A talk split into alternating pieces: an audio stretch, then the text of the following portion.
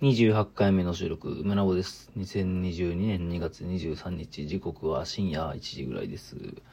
今日は一日制作したり、領収書を片付けたり、あと、ちょっと近所に住んでる友達に会ったりなど、まあ平和な日々を過ごしていました。ちょっとこう、最近外に出る機会が多かったんですよね。まあ展示に行ったり、集まりに行ったりだとか、基本的にやっぱ家にいてパソコン触って、まあ制作時見たこと、こうデータを整理したりとか、そういうのをするのは、まあ基本的には性に合ってるもので、ただまあ家にずっといるとちょっとね、こう、うつうつとした感じにもなりがちなので、それがこう交互になるぐらいが、個人的にはちょうどいいと思ってるんですけど、ちょっとこう、まあタイミングといいますか、こう連続して外に出てる時が続いていたので、若干こう家にいたい気持ちが増えてきましたね。で、も家にいて、まあ、集中して何かをやらねばいけない時期に来てるんですね。制作もそうですけど、まあその、なんでしょうね、領収書など、まあ様々な意味で。で、えっ、と、4月に展示があると言っていましたが、つくば美術館。まあそれはもちろんそうなんですけど、それ以外に、えー、4月にまた展示の、まあ連絡というか、まあそれはもともと決まっていたことなんですけど、明確な連絡が来たというか、それもまあ4月にやるのだとで、これは新たに作品を作るというより、もともともう作品を作っていて、で、それも去年もう作ってたんですよ。で、まあ大きさもそれなりに大きいというか、200号ぐらいですかね、こう縦に横に長くって、若干、まあ縦長なんだけど、ほとんど正方形みたいな。で、もうまあ全部盛りというか、こう、ビーチってまあ大きさわかりますかね？まあわから、わからない人の方が多いと思うので説明しますと、ビーチっていうのは僕が結構作りがちな大きさで、1メートル ×0.7 メートル。で、それよりもはるかに大きいみたいな感じですね。で、ビーチ、まあその1メートルぐらいの、そういう大きさだと、こう、まあ、あの、単位としては、なんでしょうね、1キャラ分とでも言いますか。こう、そういう感じなんですよ。でも、より大きくなってくると、こう、キャラが全部いるみたいな、なんかそういう感じのこう、あの、構図になりがちなんですよね。で、まあ、あの、そういう、あの、構図になりがちな、まあ、あの、展開をしたのを去年ちょっと作ったんですよね。で、それは、まあ、いわゆる注文制作と言いますか、あの、これをや、なんか、このためにやるよみたいな感じで、えー、まあ、依頼を受ける形で作らせていただきまして、ただまあ、いろいろ、もろもろあって、延期しつつ、えー、まあ、4月にこう、無事、展示する予定だと。で、これはまあ、東京ですよね、東京の展示ですね。で、まあそれ用に、ちょっとこう、作品中でついてちょっと喋る動画を数秒、数十秒撮ったりとか、なんかそういうこともやりつつ、えー、まあなんか、とにかくいろいろ動いてきた感じですね。というかまあ今年は、あの、最初の1月2月は結構、なんか、止まっていたというか、まあ特に何かこう、新しく動きがあるというわけではない雰囲気だったんですけど、だんだんだんだん、少しずつ動いてきたなって感じですね。えー、で、まあ、作品を作るときって、えー、フォトショップをいつもね、基本的には、あの、触ってるんですけど、まあ、展示会場、それがまあ、外なのか、中なのかにもよるんですけど、基本的には中でやることが多いんですけどね、中に、まあ、紙を貼ったり、パネルをこう展示したり、そういう、あの、場所のサイズ、4メートルあったり、10メートルあったり、まあ、基本的にはそんなに大きくない場所が多いですけど、え今作ってる筑波美術館用の作品っていうのは、まあまあ広いというか、うん、まあ、広いか狭いかってどういう基準かというと、例えばその自分の部屋というのがあるじゃないですか。これを聞いてる人が、まあどういう部屋に住んでるのかわかんないんですけど、まあ、普通体育館ぐらいの部屋には住んでないですよね。一般的には6畳とか7畳 ?8 畳？わかり、わかんないですけど、部屋ってあんまり広すぎるとこう、あの、まあ、持て余すというか、まあ、むしろ狭い方が落ち着くみたいなね、感じあるじゃないですか。で、まあ、6畳とか、それよりちょっと大きいかとか、なんかそんぐらいだと、なんか、個人的には非常にちょうどいい感じがするんですよね。で、何か、えー、まあ、複数でやるのではなく、一人で展示をこう空間に作品を展開するならば、そういう一人でいる部屋、自分の部屋と同じぐらいの大きさってなんか、こう、まあ、あの、自分、個人的にはですよ、あの、狭すぎず、広すぎずというか、そこに自分の作品をこう敷き詰めるには、まあ、敷き詰める前提なのかって話、話なんですけど、まあ、何か展開するには、ちょうどいいかなって大きさなんですよね。まあ、ただ、えー、今回の、えー、作ってるやつは、まあそういう、えー、程よい感じというよりかはもうちょっと広くて、ある程度こう壁があるんですよね。なので、まあ過去の作品と新しく作った、えー、作品をまあドローイングなど混ぜつつ展開していこうかなと思ってるんですけど、そういったこう、まあ普段の自分のこう空間の感覚、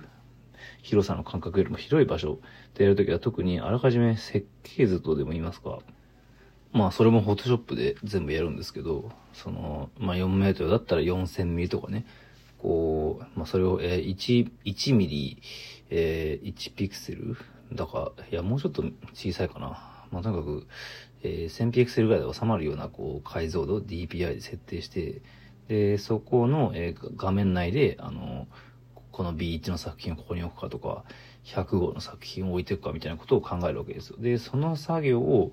こうすると、ようやく、あの、制作がこう始まってきたなみたいな感じなんですよね。で、まあ、そ、それの配置でこう、まあ、数日間過ぎたりするんですけど、ただまあ、これはもう当然、モニターの中でこう、えー、シックワークしながら配置してるだけなので、あの、まあ、あくまで平面というか、まあ、3D のソフトを使ったら3次元的な、こう、空間の見方で、こう、事前に展示のシミュレーションができるのかというとまた、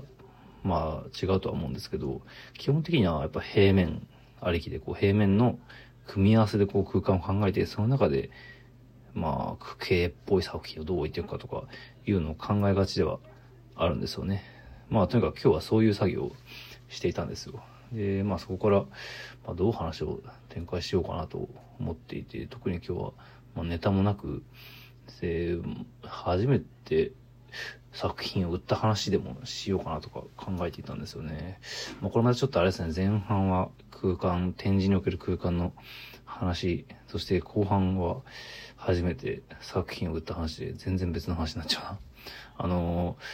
まあ僕初めて作品を売ったのっておじいちゃんに売ったんですよね。おじいちゃんっていうのはまあ、えー、まあ一般的には母方と父方の父、えー、2種類ありますが、僕のお父さんのお父さん、おじいちゃんに、え、絵を売ったのが実は初めて売ったんですよね。まあその今はコラージュとかでこうカラフルなペイントをよく描いてますけど、あの、まあ、これで、コラージュだったりね。で、昔は、昔っていうのはまあ、10代とか20代前半の頃ですね。ペンが、あの、細かい、あの、細密が、こう、モノクロの、そういう、あの、ペン画をちまちまちまちま、あの、まあ、そんなに大きくないサイズのパネルに書いてたんですよね。パネルに、こう、剣都紙をですね、水張りして、あの、まあ、そのツルツルした、えー、紙の上に、えー、墨ですね。基本的には墨かな。うん。まあその時はまだ漫画家を目指していたような、こう、まあ未練もちょっと残っていつつ、えー、漫画で使うペン、えー、僕はサジクロームペンというのを使っていたんですが、まあ、このサジクロームペンというのは、えー、一般的に少年漫画とかで漫画家がよく使っているような、えー、G ペンってあるじゃないですか。あの G ペンっていうのは非常に柔らかくて、まあそのペンの中で、ペン先の中でも筆に近いとかよく言われるようなペンなんですね。えー、ぐにゃーっと曲がって細い線から太い線まで書けるので、まあどちらかというと太い線のこう強弱がこう強く使えるですイメージですね。G ペンっていうのは。で、細い線っていうのは丸ペンなんですけど、その丸ペンと G ペンの間ぐらいのこう、ぐにゃぐにゃの強度と細さを持ったちょうどいい、まあ、ペンが僕の中ではちょうど良かったんですね。そのサジクロームペンというのが。まあ、クロームっていうのは、あの、マットかどうかとかそういう意味だから、もしかしたらサジペンっていう言い方だけでもいいのかもしれませんが、まあ、とにかくサジクロームペンっていうのを僕は、まあ、それこそ高校生の時から愛用して、中学生ぐらいの時から、まあ、使ってましたね。しかもそれをこう、ちょっと裏返して、えー、ペン先の細い方をさ、あの、頑張って使うんですよね。で、その、細い本当にもう、0.2ミリぐらいになったこう、黒い線をこう、ちまちま重ねていくやつで、えー、まあ、その僕が自画像を、えー、あのですね、高校生の、えー、さ、まあ、この前にも話した大宮工業高校っていうまたこの卒業制作では必ずこう、あの自画像をね、描くんですよ。まあ、あの、多分芸大の卒業制作で必ず自画像作品も提出して書いてるとかね、なんかそれの流れというかまあ、真似だと思うんですけど、えー、まあ自画像を描きまして、高校の時に。で、その